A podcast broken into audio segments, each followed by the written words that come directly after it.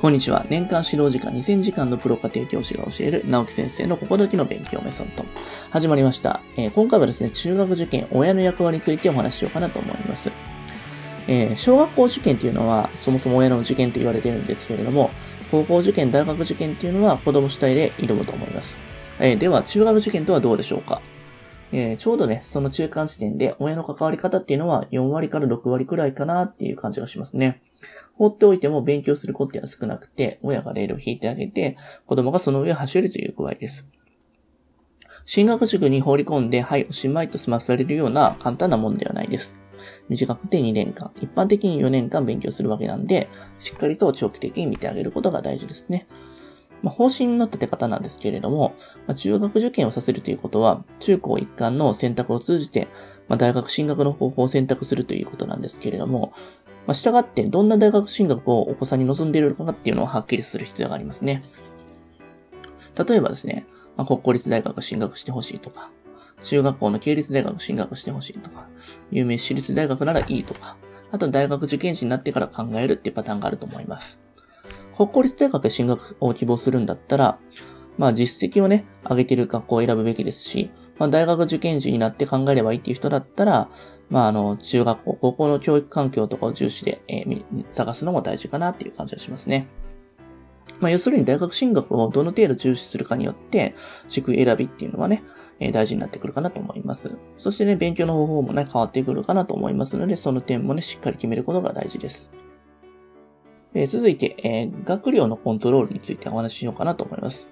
まあ、進学塾のカリキュラムとか教材っていうのはトップ校にも通じるように作られています。それが全ての子供にこなせるわけではないです。従って、最初に選択した大学進学の、まあ、重視度によって取り組み方が変わってくると思います。私自身、まあ、オールオーバイトっていうね、ガイドの立場ではなくて、えー、受験生の親として見ると、えー、今の中学受験っていうのは、勉強させすぎではないかなっていう感じもするんですね。それは、まあ、たくさんの学校の入試問題をカバーをしようとしてるからなんですよね。まあ、家庭の方針に従って志望校が絞られていけば、えー、基本とか、まあ、基礎のところしっかりやることで対応できるんですけれども、塾では難易度の高い問題ばっかり取り組まされるんですよね。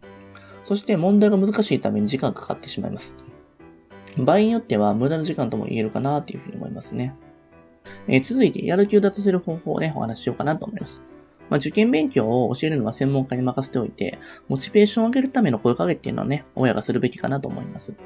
どうしてもテストの結果に一喜一憂しがちなんですけれども、結果が思わしくなくてもプロセスが良かったら褒めてあげましょう。子供には、えー、前は計算問題でミス多かったけども、最近減ってきたねとかって言ってあげると嬉しそうにね、えー、頑張ります。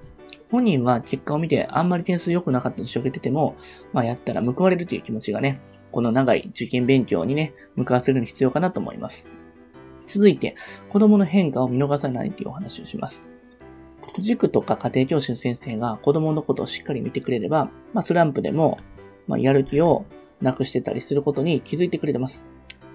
しかし、そうでない場合っていうのは、一番身近にいるお母さんとかがね、気づいてあげないといけないかなと思います。クラスで落ちてしまったりとか、えー、テストの結果があんまり良くない状態が続いたりすると落ち込むのは当然ですよね。そんな時に気分転換のきっかけを作ってあげるとか、塾の先生に相談してあげるとか、親も一生懸命だというサインを送ってあげましょう。えー、そして、フィジカルとメンタルの管理についてお話しします。親の最大の役割っていうのはコンディション管理かなと思います。4年間受験勉強するのなら、まあ、オリンピックのアスリートと同じかなと思います。まあ、そもそもね、オリンピックの選手でもね、コーチとかスタッフが必要なので、えー、まあ、塾とかそして家庭教師の先生っていうのはしっかりサポートとしてつけておくのは必須ですね。まあ、スタッフが、ま、家族かなっていう感じがします。えー、そしてね、食事とか睡眠をきっちり取れるようにして、フィジカル、えー、体の部分ですね、管理をしっかりしてあげましょう。宿題が終わらないからといって、睡眠時間を削るっていうのはあんまり良くないです。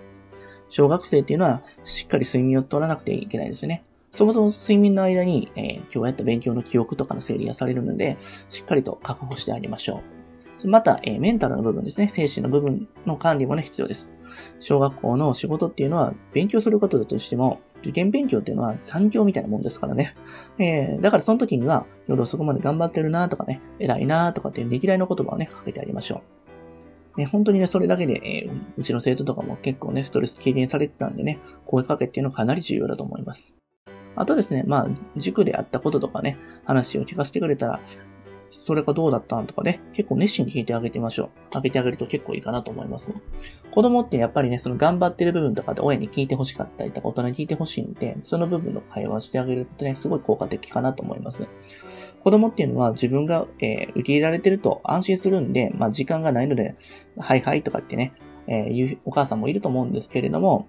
まあ結構ね、おしゃべりをね、して、えー、割とストレス発散してる子もいるんで、まあしっかり聞いてあげましょう。まあ、これがね、まあ、受験生らしくなってくると、あまり話もしなくなるんで、話しかけてくるうちは、できる限り聞いてあげてくださいね。まあ、こんな感じでですね、まあ、親の役割について話したんですけれども、まあ、次回もね、こういう話していければなと思います。え今日はどうもありがとうございました。最後に、えー、私たちからお願いがあります。こちらの番組の配信を聞き逃さないためにも、各ポッドキャストでの登録やフォローをお願いいたします。ご意見、ご質問につきましては、説明欄にある番組ホームページよりお問い合わせください。そしてですね、家庭教師エレンはですね、まあ、現在、LINE アットの方でもね、有力な情報を発信してますので、ぜひぜひご登録ください。それではまた。